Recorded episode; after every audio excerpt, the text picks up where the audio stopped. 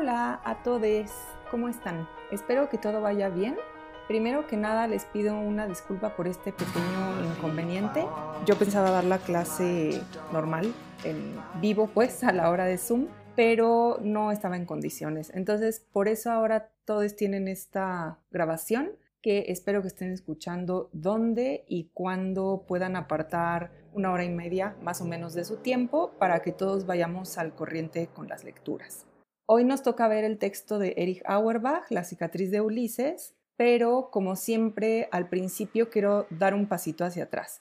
Y este pasito hacia atrás, esta vez, no solo tiene que ver con que nos situemos en lo que hemos visto, que estemos todos más o menos al corriente, sino también con que empiecen a notar claramente las diferencias de perspectiva y las diferencias del tipo de trabajo que se hace según la perspectiva que se adopta. Entonces, los quiero referir primero que nada al, primer pizarrón que tienen, es decir, tienen tres documentos. Dos son dos pizarrones, como yo les llamo, es decir, pequeños esquemitas que yo hago a mano para ayudarme con las explicaciones. Y tienen también el cuadro muy completo que esta vez le tocó a Samantha y que está también entre los materiales. El cuadro ya pertenece concretamente a la lectura de Auerbach. Entonces vamos a empezar por el primer pizarroncito, que es más bien nuestra mirada hacia atrás y hacia lo que llevamos.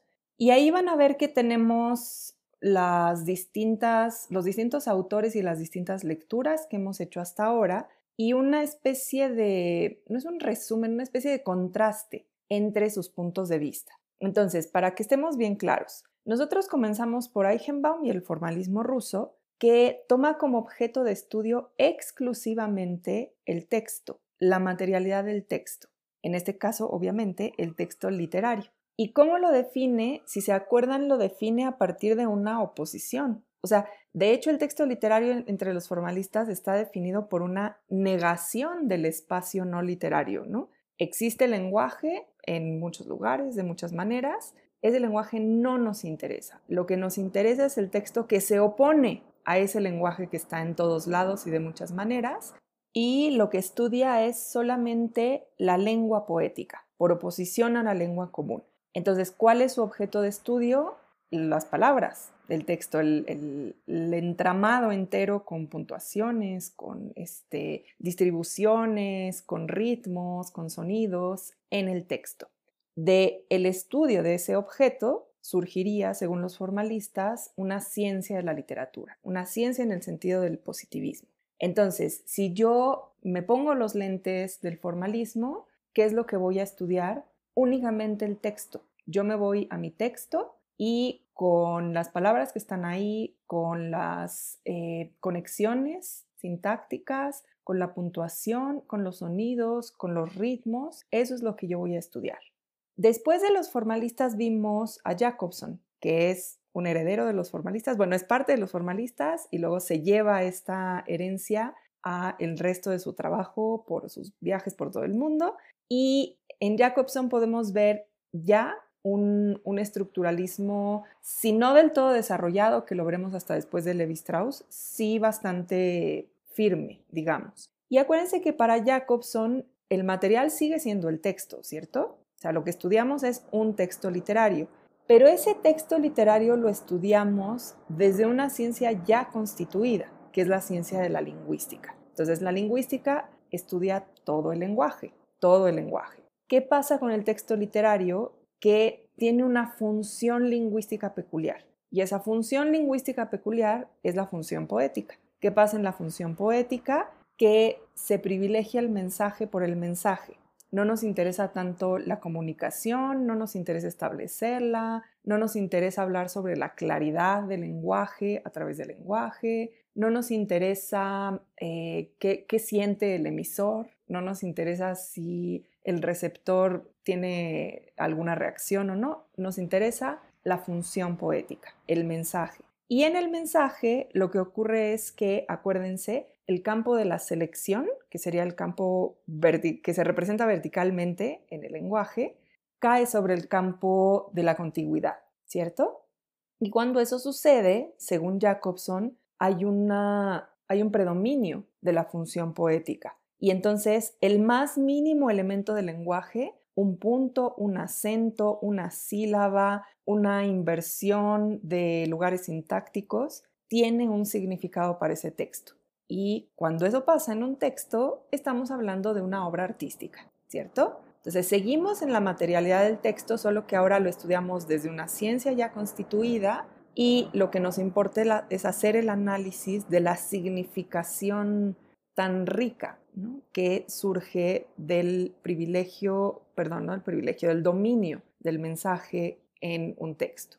El tercer texto que leímos fue el de Derrida. Yo sé que en el caso de Derrida nos fuimos, digamos, hasta las raíces de la deconstrucción, lo cual significó dar un salto de dos perspectivas que trabajan directamente con la teoría literaria a una perspectiva filosófica que después entró a la teoría literaria. Pero aún así me interesaba que leyeran a Derrida como un autor clave, un autor fuente de la deconstrucción.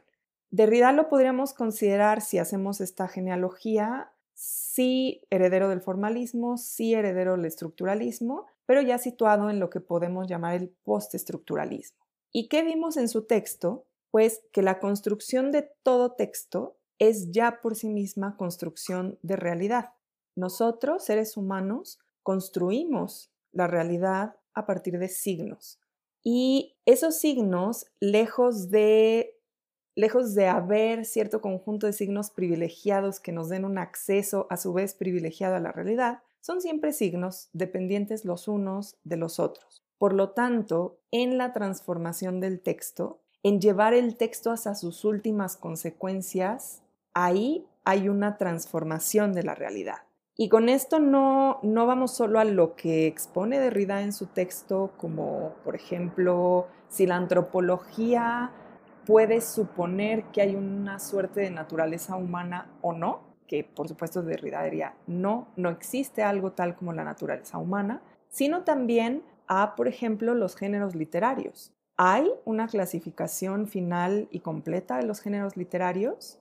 hay una suerte de canon de la literatura. Se puede decir que hay una serie de obras absolutamente emblemáticas de toda la literatura y que esas obras constituyen toda la posibilidad, toda la gama de posibilidades de la literatura, o siempre hay un resquicio más. Si entendieron y leyeron bien a Derrida, sabrán que siempre hay un resquicio más, ¿cierto? Aquí tenemos con Derrida una postura que no va solo por el lado del texto, sino por una postura política, una postura epistemológica y política ante el texto. Ya no es solo la ciencia de la literatura, ya no es solo la lingüística, es una perspectiva epistemológica y política del texto, ¿vale?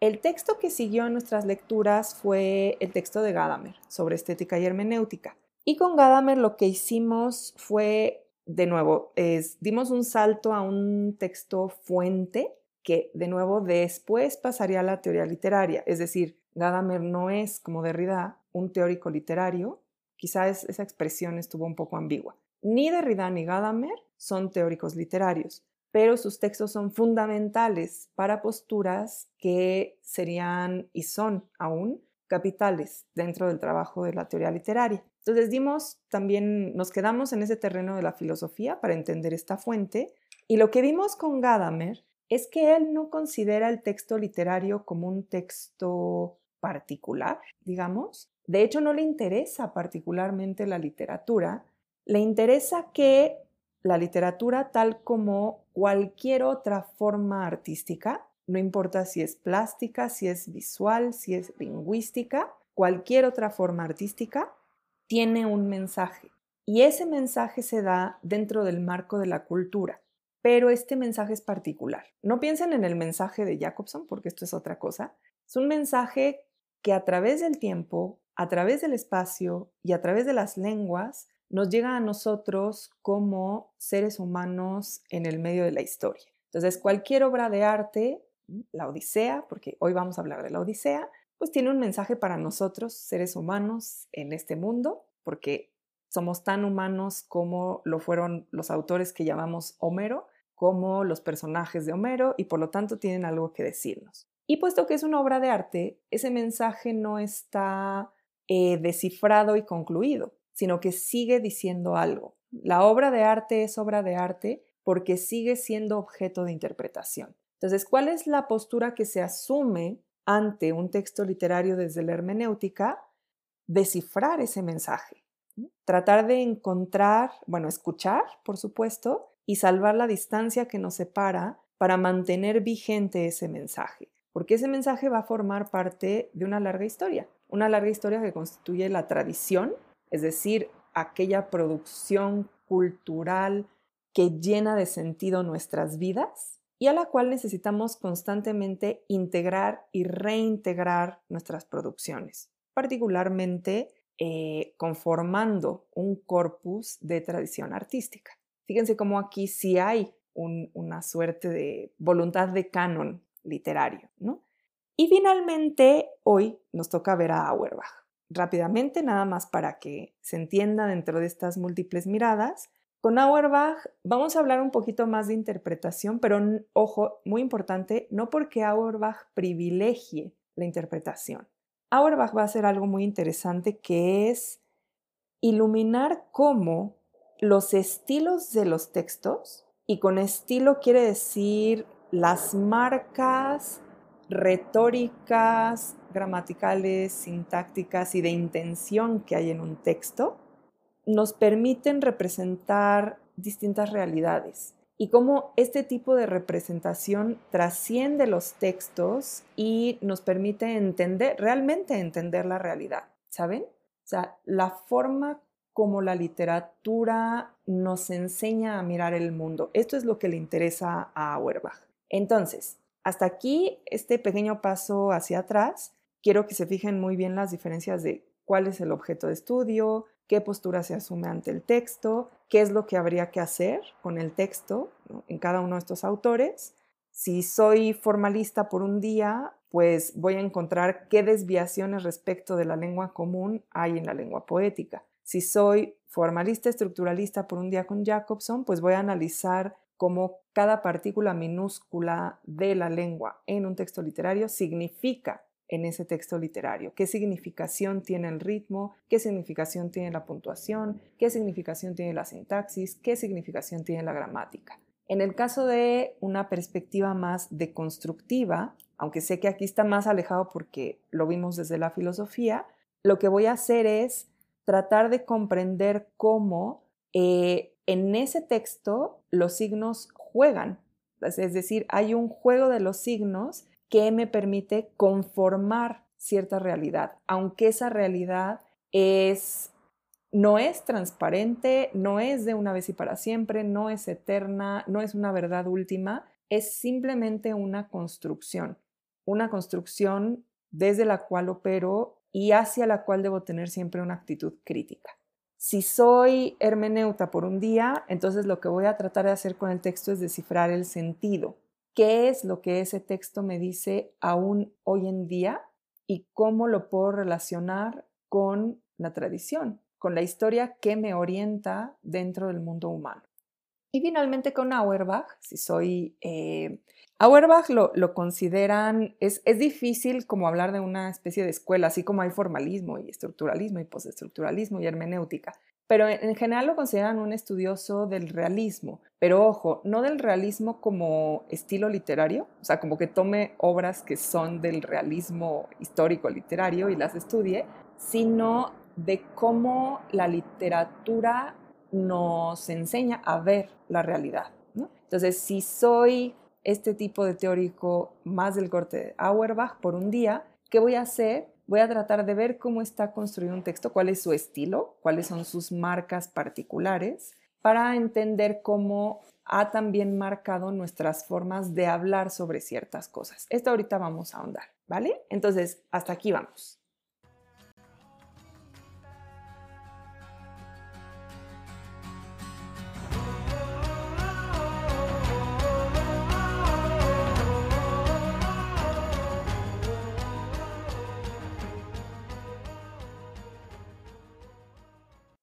Bueno, entonces vamos a la cicatriz de Ulises, de Auerbach. Les cuento un poquito, antes de empezar directamente con el texto, quién es Auerbach y unas peculiaridades que a mí me parecen fascinantes de este libro de Mímesis. el, texto de la cicatriz de Ulises está dentro del libro Mímesis, la representación de la realidad en la literatura occidental.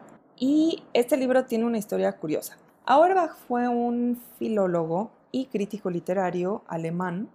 Él trabajó durante muchos años como bibliotecario, luego se tituló y eh, le dieron una cátedra en la Universidad de Marburgo, en Alemania.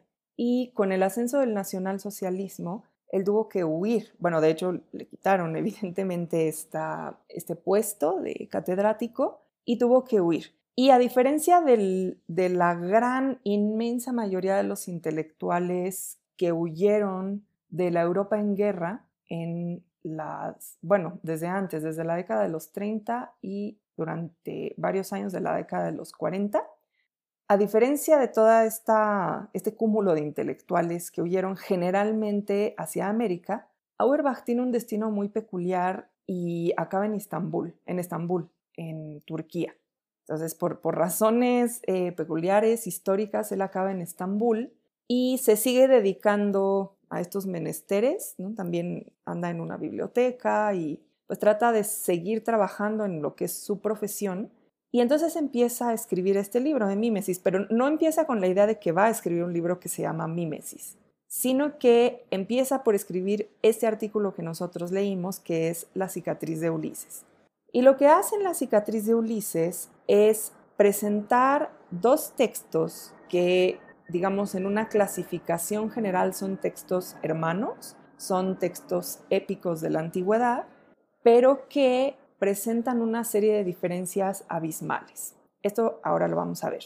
A partir de este ejercicio, Auerbach, ahí sí, entonces dice, es curioso cómo en Occidente, específicamente en Occidente, Occidente es su región, digamos, de trabajo, hemos aprendido a representar la realidad y con esto, esta es la definición de mímesis a la que se refiere el título de su libro en general. No es una copia, no es un duplicar la realidad, sino imitarla, como decía Aristóteles, ¿no? ¿Cómo se imita la realidad?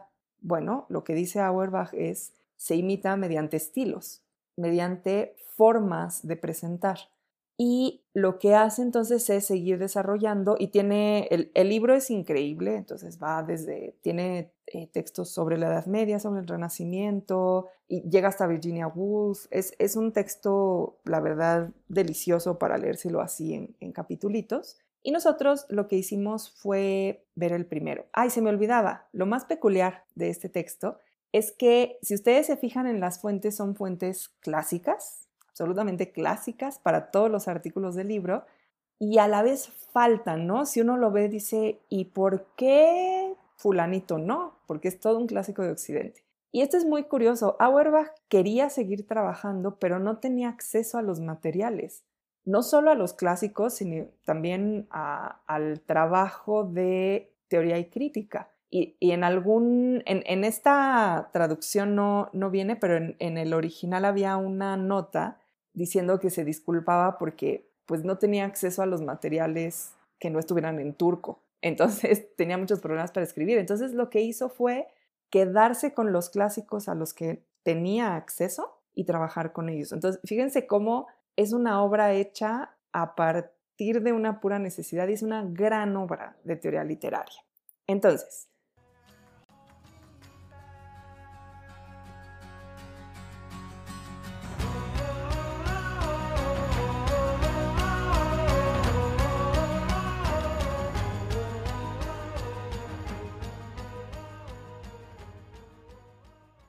vistas esas particularidades del texto, de la creación o del, trabajo que llevó a Mímesis, vamos a concentrarnos ahora sí en el artículo que nosotros leímos, que es La cicatriz de Ulises. Entonces, si se acuerdan, lo que hace Auerbach es comenzar por contarnos sobre el canto 19 de la Odisea, que es cuando Ulises regresa, ya, está de regreso en, en Ítaca, y, pero está disfrazado, ¿no? Disfrazado y lo que va a hacer es matar a todos los pretendientes. Acuérdense que Penélope lo ha estado esperando, tejiendo y destejiendo todas las noches y que mientras tanto Penélope ha tenido la presión de casarse de nuevo, que es precisamente por eso desteje, para no tener que decir ya terminé este manto y ahora sí ya me puedo casar.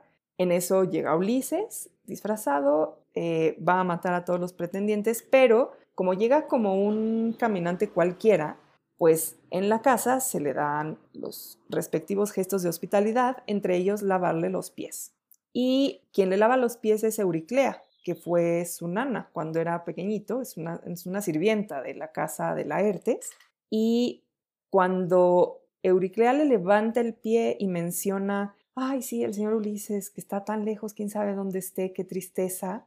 Y dice, usted se parece y Ulises se hace hacia atrás como hacia la oscuridad para que no lo vean. Y en ese momento Euriclea toca una cicatriz que tiene Ulises en el pie y eh, hay una interpolación.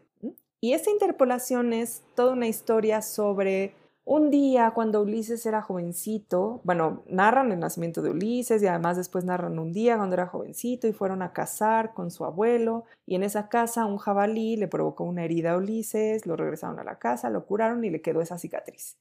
Y volvemos al punto donde Euriclea está tocando la cicatriz, suelta el pie de Ulises, se sale el agua de la jofaina y Ulises tiene que medio convencerla, medio amenazarla para que no diga nada, mientras Atenea distrae a Penélope y nadie se entere que él ya está ahí, ¿cierto? Entonces, empieza por ahí.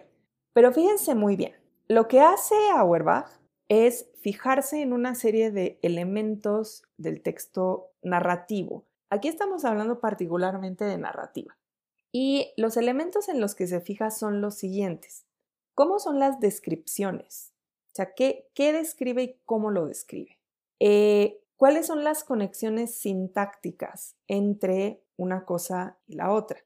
¿Cómo son los parlamentos? ¿Cuál es el espacio que tenemos? ¿No? Ahí, o sea, cómo, cómo está construido el espacio, cómo está construido el tiempo y qué hay de la interioridad, los pensamientos y las emociones de los personajes. Y lo que descubre Auerbach es que en Homero, en los textos homéricos, hay una construcción de todos estos elementos que por estilo, es decir, lo, que marca como peculiar todos estos elementos en el texto homérico, es una suerte de mediodía absoluto. Así le voy a llamar yo. Ahorita llegamos al término técnico de Auerbach, pero es una suerte de mediodía absoluto. O sea, todo se ve y no hay ninguna sombra, absolutamente ninguna sombra. Entonces, lo que dice Auerbach es, qué curioso, en este poema épico tenemos descripciones abundantísimas. O sea, puede haber un canto entero dedicado a los tripulantes de un navío cuando el navío se está hundiendo. Así como puede haber un canto entero dedicado a un escudo en medio del combate, no importa, metemos un canto sobre el escudo. Y así como hay toda esta interpolación de la historia de la casa, casa con Z, ¿no? La historia cinegética, como se dice, como dice ahí Auerbach. Y ahí las, descripciones son abundantes. Todos los objetos, todos los personajes, todos los elementos que constituyen la acción, quién está, cómo está, de dónde viene, eh, cómo habla, cómo no habla, a quién se encuentra, a quién recuerda, todo, absolutamente, de qué color era, cómo iban vestidos, todo está dicho en el texto, ¿no? No tenemos dudas acerca de esos elementos que aparecen sean objetos, sean espacios o sean personajes.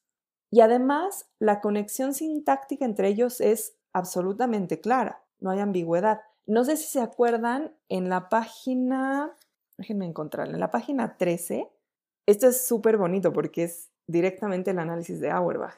Él se fija cómo está introducida la interpolación, ¿no? Y dice, entonces, tenemos la palabra cicatriz y entonces una oración relativa, ¿no? Que es que a él antaño un jabalí y entonces empieza con toda la historia y de pronto viene la, oración principal, un Dios le dio, ta, ta, ta, ta, ta. Y a partir de un Dios le dio, empieza toda otra historia, que es esta enorme interpolación. Pero está claro, o sea, no hay, no hay un salto brusco de una cosa a la otra, sino que todo el tiempo se nos está diciendo si lo anterior es una causa, si es una consecuencia, si nos está situando en un lugar, si nos está diciendo que va a venir alguien o que ya pasó, si está comparando una cosa con otra, si está confrontando una cosa con otra, si hay un modo condicional, todo eso está claro, ¿no? Entonces, descripciones abundantes y conexión sintáctica clara. Pero además de todo esto, los personajes tienen parlamentos y esos parlamentos son fluidos, o así les llama Auerbach, ¿no? Parlamentos fluidos. ¿Qué quiere decir esto? Que en el parlamento se transparenta lo que le está pasando al personaje en ese momento. Si está lleno de ira, si está lleno de júbilo, si le quiere comunicar o no el júbilo a alguien, si tiene un secreto respecto de quién. Incluso, eh, no, me acuerdo si Auerbach dice esto, pero acuérdense que en, en los textos homéricos esta transparencia es propia incluso de los dioses, ¿no? Los, también sabemos qué le pasa a los dioses y por qué les pasa, etc. Y no solo hay toda esta, esta abundancia de descripción, esta claridad de conexiones, esta fluidez de los parlamentos, sino que siempre tenemos presente el tiempo y el espacio. ¿Dónde están los personajes? ¿De dónde vienen y a dónde van?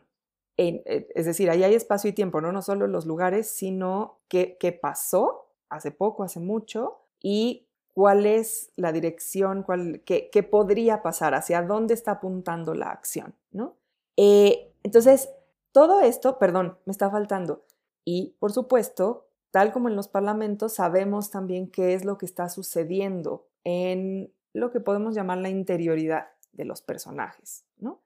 más allá de si lo dice cada cual en su parlamento o si, de, si está en el texto como parte de las descripciones, hay emociones claras, emociones que se juegan un papel, por supuesto, en la narrativa, pero que son, es decir, aparecen, son claras y luego se van, ¿no? O sea, no, no hay un, un secreto del personaje, sino que decimos, ah, es este Héctor. Y Héctor en este momento es presa de la ira y entonces como es presa de la ira, actúa así, así, así. Pero se acaba este episodio de combate y entonces Héctor se vuelve un Héctor eh, lleno de sentimiento de amistad. ¿no? Y entonces, ¿cómo es ese Héctor? Es decir, es claro qué es lo que les pasa y en qué momento empieza y en qué momento acaba, ¿cierto? Entonces, este es el texto homérico y lo que dice Auerbach es, es curioso pensar como lo hicieran en su momento en el siglo XVIII Goethe y Schiller, que esto es propio de la épica. Es decir, sí tenían razón, particularmente Schiller tenía razón cuando decía,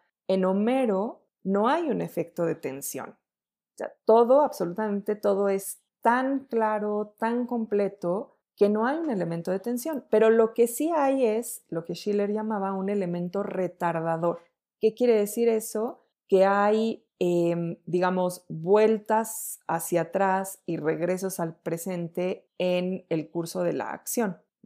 Pero esas, esas vueltas hacia atrás y esas vueltas al presente, o lo que él llama avance y retroceso en la acción, no generan tensión. Simplemente seguimos disfrutando de, esta, de este mediodía absoluto, de esta claridad absoluta del estilo homérico, cuando nos hablan de Ulises niño, de Ulises adolescente cuando sale a cazar, de Ulises en sus aventuras y de Ulises cuando regresa bajo un disfraz, ¿no? Y lo que dice Auerbach es, bueno, sí tenían razón en ello, ¿no? Hay, una peculiaridad de, de la épica, particularmente la homérica, que es esta, y en efecto no hay tensión, hay un efecto retardador, pero lo curioso es que si uno lo analiza con cuidado, esto no es propio de una generalidad épica, es propio de un estilo de una marca, de una manera de hacer texto, una manera de hacer narración en este caso, que es la de estos textos que conocemos bajo la autoría de un tal Homero. Y entonces Auerbach dice, voy a hacer una comparación. Por cierto, Auerbach es de los primeros autores que se considera como un comparatista, porque todo el tiempo hace este tipo de, de análisis de contraposición. Y entonces Auerbach dice, voy a ir hacia otro, otro mundo de formas, dice, y ese otro mundo de formas es la Biblia, particularmente el Antiguo Testamento. Y, del Antiguo Testamento lo que le interesa es la historia de Abraham cuando Dios le pide que sacrifique a su primogénito Isaac. Y entonces dice, a ver, este, este también es un texto épico, pero uno lo lee y entonces dice el texto. Y aconteció después de estas cosas que tentó Dios a Abraham y le dijo, Abraham, y él respondió, heme aquí.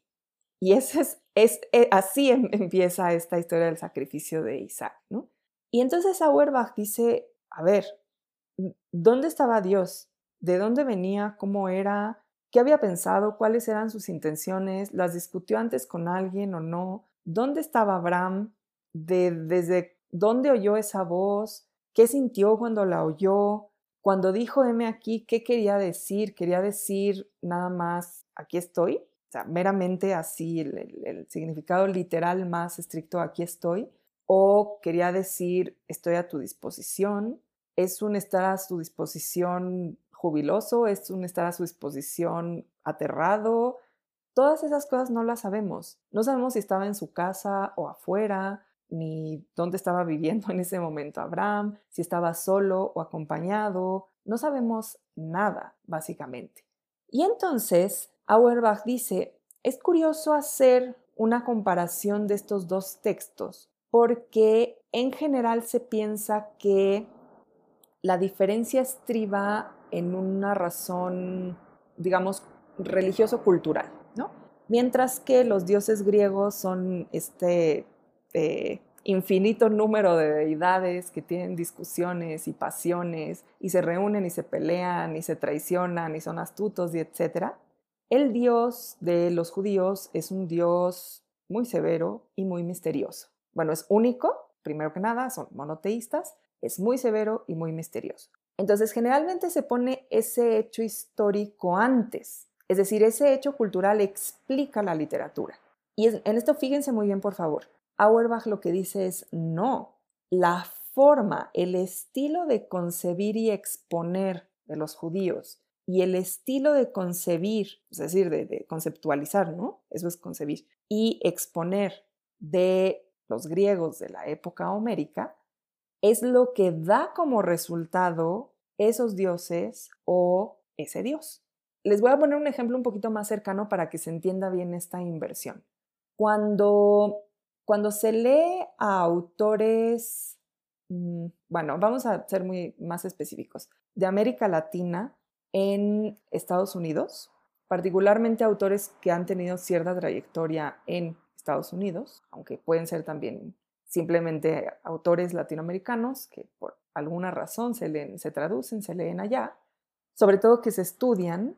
En general hay muchas marcas de los textos que se consideran culturales es decir, si nosotros en Juan Rulfo tenemos, y por cierto, sí la tenemos y es una gran palabra, la palabra ningunear, que es pues intraducible, es uno de esos términos intraducibles, pues ese ninguneo es como una marca cultural, así mira, qué curiosos, qué curiosos esos mexicanos que tienen esa curiosa palabra que es ningunear.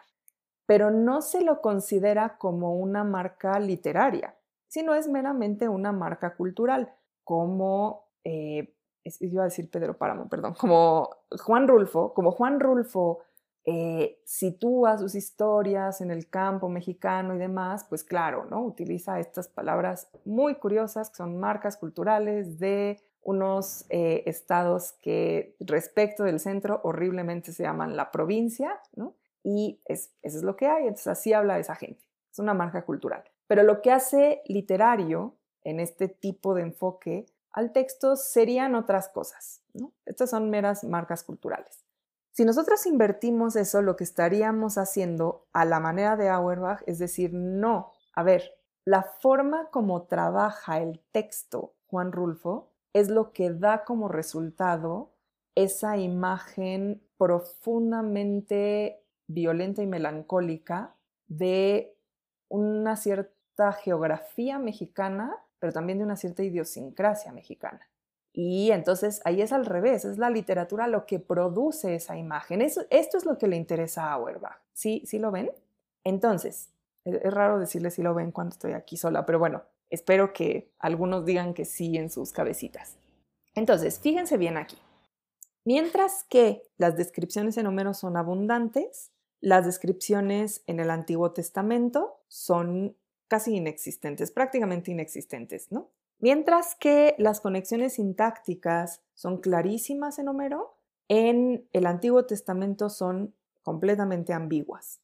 Mientras que los parlamentos en Homero son fluidos y claros, en el Antiguo Testamento son muy escasos y además entrecortados. Mientras que el espacio está completamente iluminado en Homero, en el Antiguo Testamento tenemos, bueno, una falta, digamos, por decirlo de alguna manera, una falta de espacio en el sentido que está en la oscuridad. O sea, lo único que vemos son ciertos gestos de Abraham, pero no sabemos qué lo rodea, cómo lo rodea, de dónde a dónde va, cuánto se tarda, qué tipo de casas hay ahí, si hay habitantes, si no hay habitantes, si hay un camino, si no hay un camino. O sea, el, espacio está a oscuras. De hecho, aquí Auerbach tiene una, descripción muy interesante que es que en Homero el espacio es horizontal, es decir, absolutamente todo está en un plano y por eso lo podemos ver, mientras que en el Antiguo Testamento la disposición del espacio es vertical. Y entonces lo único que vemos son ciertos gestos que van de arriba hacia abajo, por ejemplo, cuando Dios dice Abraham, ¿no? Hay una voz que viene de algún lugar superior hacia Abraham. O cuando Abraham al tercer día levanta la vista y ve el lugar donde debe realizar el sacrificio. Y hay una mirada de abajo hacia arriba, ¿no? Es muy, es muy interesante esta disposición como para hacer una gráfica, ¿no? Una gráfica en el sentido matemático, sino una representación gráfica de la estructura de estos dos textos. Y mientras que las emociones en el texto américo son sucesivas, tienen un principio, un final y son sucesivas, en el texto bíblico son simultáneas y superpuestas. Hay una profundidad de las emociones enorme. ¿Por qué son profundas? Porque no tenemos absolutamente claro qué es lo que está pasando ahí. Entonces, a diferencia del texto mérico, que tiene este recurso de retardar, el texto bíblico, dice Auerbach, sí nos pone en una tensión, pero no es una tensión de desenlace, sí hay un poco, ¿no? O sea, sí queremos saber si, si al final Dios va a dejar que mate a Isaac o no, pero no es tanto la tensión de desenlace como la tensión moral. O sea, es, es bueno, no es bueno, tiene miedo, no tiene miedo, lo va a dar toda la fe, no lo va a dar todo, ¿no? ¿Qué está sintiendo? ¿Qué está pasando? ¿Qué, ¿Cómo debo leer yo esta historia? O sea, también nuestro ánimo es lo que se tensa.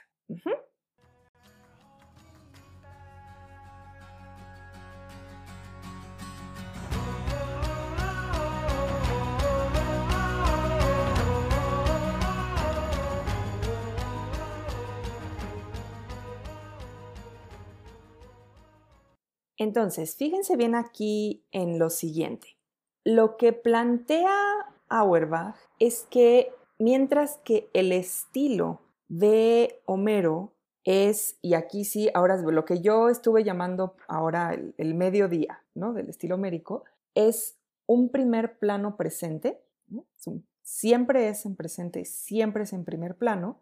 El estilo bíblico tiene segundos planos, no solo un segundo plano, sino segundos planos en todo, o sea, en la intención de los personajes, en sus emociones, en las descripciones. Hay un segundo plano siempre que no está del todo claro. Y no solo hay un segundo plano, sino que hay una dimensión temporal distinta que es la del destino. Aquí quiero aclarar una cosita porque eh, Auerbach no la aclara y me parece pertinente el destino no lo está pensando como el destino griego, ¿no? En, la Biblia, el destino griego es inevitable, es, es, una estructura de la narración, es así y punto. El destino lo está planteando como un destino histórico y el destino histórico de los seres humanos es profundamente misterioso. ¿Quién, quién sabe a dónde vamos? ¿no? Entonces, en, en esa idea de destino es que está colocando el estilo bíblico. Entonces, mientras que uno es un primer plano presente, el otro es un segundo plano de trasfondo. Esta categoría que utiliza Auerbach, que es el trasfondo de la Biblia. Y una de las cosas que dice es, mientras que el estilo homérico, a, ver, quiero hacer aquí una pequeña, una pequeña pausa con esto de la palabra estilo. Estilo en efecto son las marcas eh, específicas que particularizan un texto y estas marcas son de carácter lingüístico, pero estilo también es cómo se presenta aquello que se presenta en el texto de tal manera que, em, digamos, parece natural. Es decir, a los dioses griegos hay que presentarlos de esa manera. Por eso asumen ese estilo, ¿no? O al Dios judío-cristiano hay que presentarlo de esa otra manera. Entonces, es un poquito lo que les decía hace unos minutos, que es, es el modo de concebir y exponer lo que hace a la cosa. Y entonces esa cosa parece natural, parece que es así, es una representación de la realidad. Entonces, ahora sí vuelvo, perdón, este paréntesis lo quería hacer para que les quedara un poquito más claro la cuestión del estilo. Lo que dice Auerbach es ese trasfondo, esos segundos planos con trasfondo de el texto bíblico, lo que exigen es una interpretación. Es decir, yo no puedo acceder a ese texto de la manera inmediata y transparente como accedo al texto homérico. Eso es imposible justamente porque no sé nada, no sé qué pretende Dios, no sé cómo está Abraham. Una de las cosas que dice Auerbach que me fascina es, y bueno, el pobre de Isaac, pues lo único que sabemos de él es que su papá sí lo quiere, porque cuando Dios le da la orden le dice, tu primer hijo Isaac al que amas. Entonces sabemos que tiene una relación con su papá y por lo menos de una manera, digamos, em, quizá no, no tierna ni cariñosa, pero de una manera filial, ¿no? Pues sí lo quiere. Pero Isaac, que es como el, el, objeto del sacrificio, pues es un personaje del que, de quien no sabemos nada. Y entonces necesitamos constantemente una interpretación. ¿Qué pasa entonces con esta diferencia de estilos? Bueno, primero que nada, Auerbach los nombra de distinta manera. Por un lado, dice el texto homérico es legendario, es más propio de lo que después sería una leyenda o de lo que ya estaba constituyéndose como leyenda. El texto bíblico del Antiguo Testamento es un texto histórico. Entonces tenemos dos estilos aquí. No piensen historiográfico, ¿eh? que es otra cosa, es histórico son dos, estilos, dos modos de dar forma al mundo. Mientras que uno de estos estilos exige una interpretación, que es el texto bíblico, el otro presenta un mundo ya completamente ordenado y en esa presentación hay un cierto deleite, ¿no es cierto? O sea, gozamos de estas historias. Ahora bien, ¿qué con ello? O sea, ¿qué, qué pasa con esta necesidad de interpretación o con este efecto de deleite? Bueno, lo que dice Auerbach es, esto resulta muy interesante porque nos presenta con dos construcción, no, no dos construcciones, dos em, representaciones, es la palabra correcta, dos representaciones de la realidad que apelan de distinta forma a nuestra orientación en el mundo. Por un lado tenemos el estilo legendario que eh, elimina todas estas capas de emoción, de sentido, toda esta área de oscuridad en cuanto a el espacio, el tiempo, las intenciones, etc. Esto en, el cuadro de Samantha lo pueden ver en la tercera página, ¿no? en, la, en la página azul, todo lo que quita, digamos, por decirlo de alguna manera, el, estilo legendario. Es curioso, ¿no? Porque lo quita poniendo, poniendo todo, completando todo, quita estas partes oscuras. Eh, obtenemos ahí una orientación del mundo donde no hay incertidumbre. Esto no quiere decir que todos estén bien. Acuérdense lo que dice Auerbach sobre Euriclea, ¿no? Dice, Euriclea es una sirvienta más entre los sirvientes de la casa de Laertes y como tal no tiene una profundidad de personaje. Ella corresponde a la casa, o sea, tiene que sentir junto con la familia de Laertes. No hay una individualidad de Euriclea. Y esto obedece a que el texto griego lo que presenta es el, ordenamiento de una cierta sección por demás ordenada del mundo, que son los dioses olímpicos y la nobleza griega. Entonces, hay, hay, digamos, en ese describir todo en esa claridad meridiana, pues hay una exclusión que es, por ejemplo, los esclavos, ¿no? O por ejemplo, los niños. O sea, Ulises niño aparece ahí, pero en general no hay una historia de los niños, ¿no? Entonces, esa selección del mundo, ese, ese espacio del mundo seleccionado para retratarse, es un espacio ordenado, es un espacio pleno, es un espacio luminoso, pero también por todo esto es un espacio que no tiene otra opción. Euriclea no tiene otra opción, ella es parte de esa casa y por lo tanto funciona junto con esa casa de la ERTE. No hay otras dimensiones, no hay otro pasado posible, no hay otro futuro posible. El mundo es así y nos brinda deleite en gran medida porque también nos brinda seguridad. ¿Qué pasa en cambio con el estilo histórico? Y esto lo pueden ver en la segunda página del, cuadro, en la, en la página que es color morado, lila. Bueno, pues que por la doctrina que traen consigo que es esta concepción del Dios monoteísta del Antiguo Testamento, requieren constantemente de una interpretación.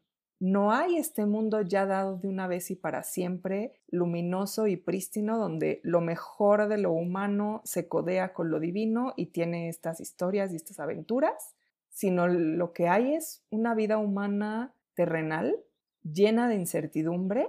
Es cierto que de quienes sabemos son reyes y patriarcas, ¿no? Pero no piensen en reyes y patriarcas tipo Alejandro de Macedonia, o sea, son de pequeños pueblecitos en algún lugar de Oriente Medio, ¿no?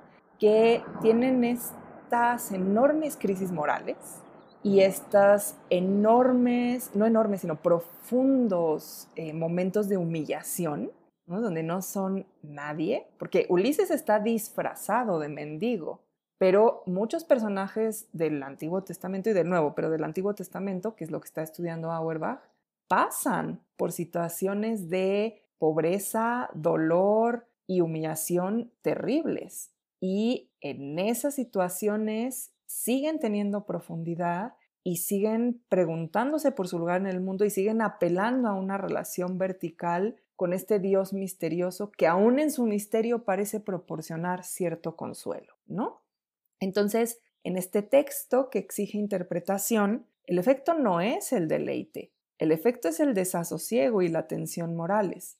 Y la forma en que uno se aproxima a ese estilo es interpretativa porque es tan abierto que todo lo que queda en duda o todo lo que es nuevo hay que ver cómo se relaciona. Entonces, si yo soy una persona en el siglo XXI en una situación de duda absoluta acerca del sentido de la vida humana, hay un espacio para que mi desasosiego entre ahí, porque hay mucho espacio, todo está en la oscuridad. O sea, yo no me puedo meter al mundo homérico. Yo no soy un héroe, no pertenezco a la nobleza griega, no tengo un lugar determinado y un destino en el mundo porque soy una persona del siglo XXI y en general tendemos a no creer en ese destino. Quizás salvo el, progreso, ¿no? Creemos todavía en el progreso como forma de destino, pero bueno, algunos tampoco creemos en eso.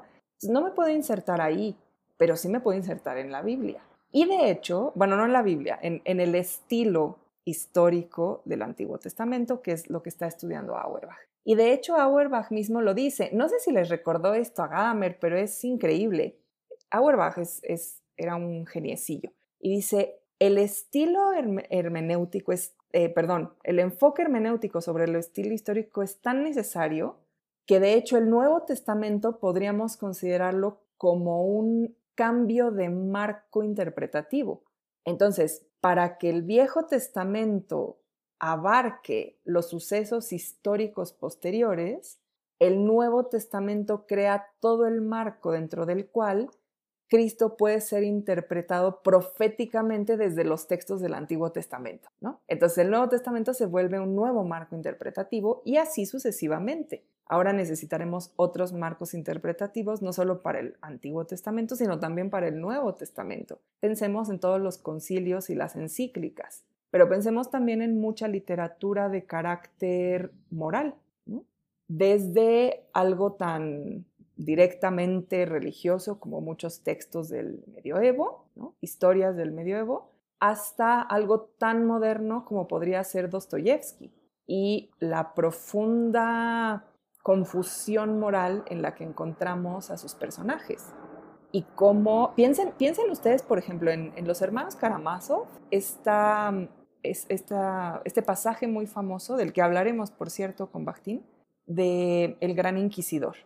El Gran Inquisidor es una visión moderna de, de la Biblia y particularmente del Nuevo Testamento, porque es un, pasaje donde el personaje central es Cristo. Y hay una duda sobre la figura de Cristo, pero esa duda lo que apunta es hacia la fe. La, fe está hecha en gran medida de dudas, no, no crean que aquí hay como... La fe es una aseveración plana y necia. Mm, bueno, para quien la practica muy mal, sí, pero, pero la fe está llena de dudas. Y, y en este pasaje del Gran Inquisidor, en los hermanos Karamazov, hay una, una profundidad de interpretación. Entonces, cómo la interpretación va creando esto, esta necesidad de integrar históricamente los textos, mientras que la leyenda se repite. o sea, no se integra, sino que se repite por deleite. Volvemos a leer a Homero porque nos sigue pareciendo fascinante y bello y sabemos en qué va a terminar la aventura y aún así la queremos repetir y la queremos volver a escuchar o a leer o a, no sé, si quieren ustedes ya intermedialmente, a verla en una pintura, a verla en una película. Y esto son dos estilos distintos que configuran de distinta manera la realidad. Pero ¿cómo están hechos a partir de elementos literarios? Las conexiones, las descripciones, los parlamentos, la forma en que se estructura temporalmente la historia y la acción, la manera en que en la descripción se estructura el espacio. Todo esto son los elementos que permiten una representación de la realidad. Vayan a la página 23 donde, donde explica cómo hay más, una carga más profunda de individualidad en, el Antiguo Testamento y en cambio una suerte de Mm, carácter estático de los héroes griegos, ¿no? O a la, a la página 25, donde explica cómo en lo legendario se eliminan todas estas dificultades, todo lo que se contrapone, todas las dudas, todo lo secundario, todo lo oscuro, mientras que ese es el, material del Antiguo Testamento, ¿no? Eh, es histórico, porque dudamos acerca de, ahora sí que de dónde venimos y a dónde vamos, ¿no? Y la realidad no es unitaria, es confusa. Entonces, fíjense cómo lo que hace Auerbach, y lo dice al final, ¿no? O sea, su último párrafo es precisamente, me voy a ir para allá, dice, mm, toma como punto de partida el estilo homérico y el, el Antiguo Testamento, y lo que busca es encontrar cómo se formaron en los primeros tiempos los dos estilos y cómo han ejercido su acción constitutiva sobre la representación europea de la realidad. Muy interesante que diga representación europea, ¿no? Porque está dando cabida a que haya otras representaciones de la realidad que no sean únicamente la europea, ¿vale? Entonces, hasta aquí voy a dejar la parte de Auerbach.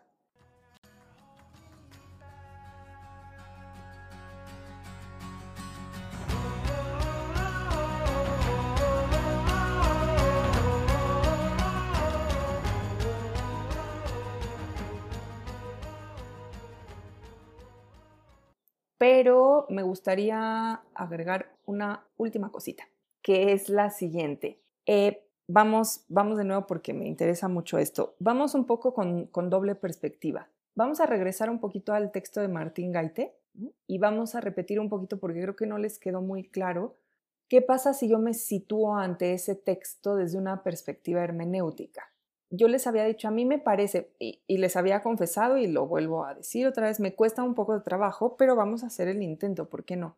Yo pienso que hay una tradición de construcción de la interioridad en ese texto. Es decir, que si yo asocio ese texto, hago un ejercicio hermenéutico, ¿qué, ¿qué me dice ese texto? ¿Qué me quiere decir? ¿Qué mensaje lleva? Creo que me está enseñando algo sobre cómo se conforma la interioridad y, o sea, porque lo que Andrea está buscando es quién es ella, ¿no? ¿Quién es ella misma?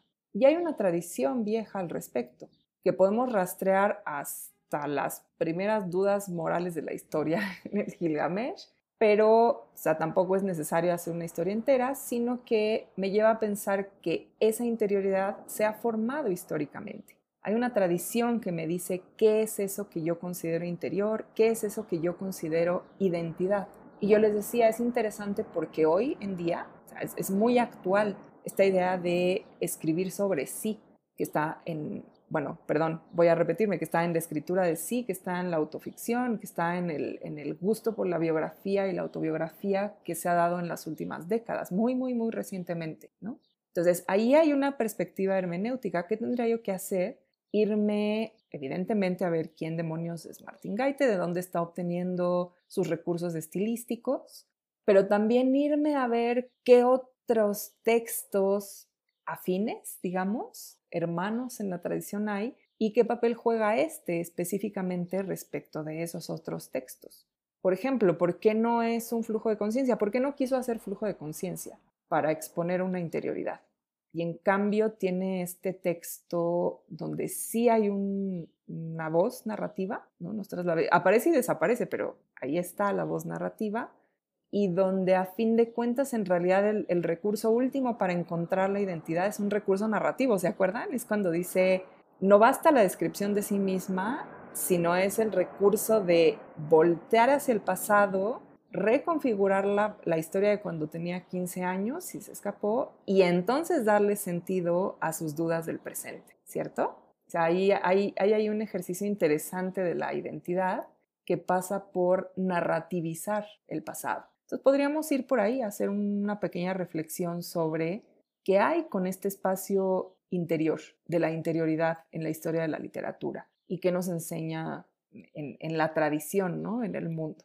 E insisto, podemos llegar a la conclusión de que en la gran tradición entendida tal como la entiende Gadamer, este puede ser un texto menor, ¿por qué no? O no, a lo mejor decimos es capital. Este texto es capital para entender la tradición de la interioridad. ¿Qué pasa si yo lo veo en cambio desde la perspectiva de lo que se ha llamado realismo en Auerbach? Que acuérdense, es la preocupación por cómo se constituye la realidad a partir del, texto literario. Bueno, aquí me parece muy interesante porque si nosotros vamos al texto de Martín Gaité, y esto es muy interesante por lo siguiente, porque aquí hay una serie de elementos muy claros, materiales del texto literario. Fíjense cómo es interesante, eh, Auerbach está medio camino entre las dos posturas opuestas, ¿no? Mientras que en Eichenbaum, en Jacobson y en Derrida vimos que el texto es el centro de trabajo y lo que nos hace falta es el texto y la comprensión del texto. Y en otro extremo completamente vimos que a Gadamer lo que le importa es la historia, la interpretación y situar la obra en un contexto, en un sentido histórico, que es, todo lo que rodea al texto. En Auerbach tenemos las dos cosas. Las dos cosas están ahí. Entonces, si hay un estilo de representación de la realidad que va más allá de la materialidad del texto literario, pero cómo se conforma ese estilo, pues a partir de elementos concretos literarios. Entonces, podríamos pensar cómo están hechas las conexiones sintácticas en el texto de Martín Gaite. Y son súper atropelladas, ¿no? No sé si, si lo notaron, hay, hay, un, hay ciertos momentos en que uno no sabe si está describiendo en una suerte de discurso indirecto lo que piensa Andrea, si está hablando la voz narrativa, si está en el presente, si ya está recordando, o, ¿no? Hay, hay una serie de ambigüedades de voz y temporales muy interesantes en el, en el relato. Pero también hay unas descripciones curiosas cuyo centro es más bien rítmico y no exhaustivo. ¿no? Las, las descripciones de la cafetería o las descripciones de las, las muy breves descripciones de las calles de Madrid, del parque, son, o sea, funcionan porque tienen un ritmo, pero no porque sean descripciones exhaustivas. Entonces sí tenemos un espacio reconocible porque es Madrid y entonces lo asociamos con lo poco, mucho que sepamos de esa ciudad que se llama Madrid. Sí tenemos una temporalidad más o menos concreta que va de los 15 años de Andrea a este momento en que no sabemos exactamente cuántos años tiene, pero lleva cinco años en, Madrid y no, no es que esté vieja, ¿no? Sigue, sigue siendo una mujer joven. Tenemos en ese sentido una temporalidad más o menos discernible, pero a la vez la propia narración nos siembra ambigüedad acerca del tiempo, ¿no? ¿Qué son esos cinco inviernos? ¿Cómo, ¿Cómo se describe la fisonomía de un invierno? ¿Qué pasa si son cinco? Ella los quiere separar en uno por uno, pero siempre se le vuelven esta mera marca, ¿se acuerdan de, cinco palitos atravesados? Uno, dos, tres, cuatro y una diagonal, que, que no le dice mayor cosa, tenemos estas marcas de las fechas que le dice la mamá, sí, cuando tu tío fulanito de tal empezó a venir todos los domingos a comer. Incluso fechas concretas, así fechas con mes y día, pero aún así la, voz narrativa todo el tiempo siembra una duda, ¿no? De qué significa eso. ¿Qué es eso del tiempo del calendario? ¿Qué es eso de cuando el tío empezó a venir? Y al final, la única claridad temporal es el deseo de Andrea de salir del pueblo, ¿no? El, deseo que la lleva a escaparse cuando van, van a Madrid. Resulta bien interesante tomar uno de estos elementos, bueno, sería increíble tomarlos todos, pero tomar uno de estos elementos, los parlamentos, el espacio, el tiempo, la, interioridad o las emociones, la conexión sintáctica o la descripción, y ver qué tanta claridad o qué tanta oscuridad hay, no en el sentido más general de la representación de un paso de los seres humanos por el mundo, que sería el estilo mérico o el estilo del Antiguo Testamento, sino de este espacio de la interioridad tan actual en la literatura. Acuérdense que les he dicho varias veces que este tipo de concebirnos a nosotros mismos como un interior eh, por descubrir no es propio de toda la historia. O sea, en otras sociedades, en otros momentos, en otros espacios geográficos, en otras culturas, en otras lenguas, no se han concebido así. Lo cual no quiere decir que no tuvieran emociones o que no tuvieran pensamientos, simplemente no los consideraban como esta interioridad como eh, inmensa eh, donde uno se aventura a descubrir esos territorios. Pero la literatura nos ha dado eso, nos ha dado esa posibilidad de concebirnos de esa manera, de afirmarnos en la incertidumbre, en el tiempo, en el cuerpo. Entonces, ¿cómo se construye esta realidad de la vida interior en un relato como el de Martín Gaite si nosotros nos centramos, por ejemplo, en la construcción narrativa del tiempo? en ese relato. Y sería súper interesante, ¿no? Voy, a tratar de hacerlo. Para la próxima voy a tratar de, darles unas claves sobre cómo sería esto, para que vean cómo hay una, una capacidad del texto literario de representación, de representación de una experiencia.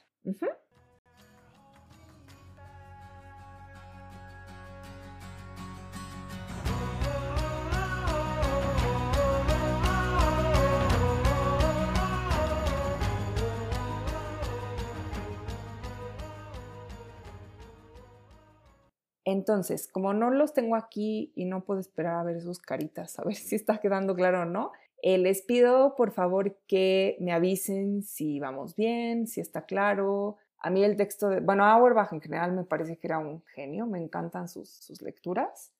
Eh, creo que también se aprende de cómo hay que tomar una postura, pero esa postura no necesariamente tiene que ser un extremo, no tenemos que elegir o Derrida o Gadamer. Bueno, en ese caso sí, no se me vayan a confundir, ¿eh? no vayan a tratar de mezclarlos porque se van a meter en un berenjenal.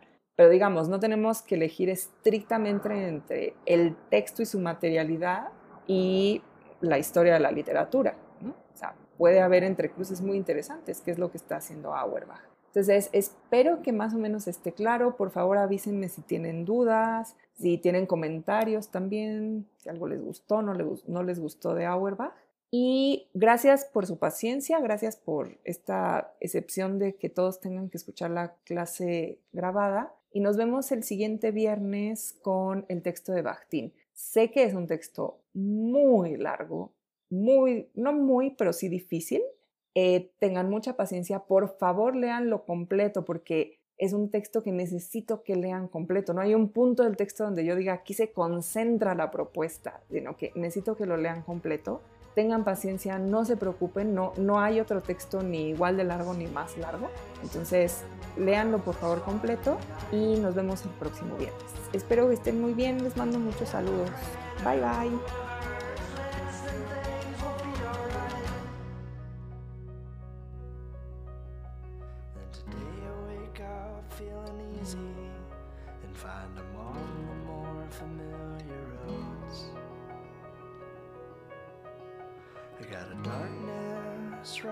Inside me. But now it ain't so hard to let it go. So keep a candle burning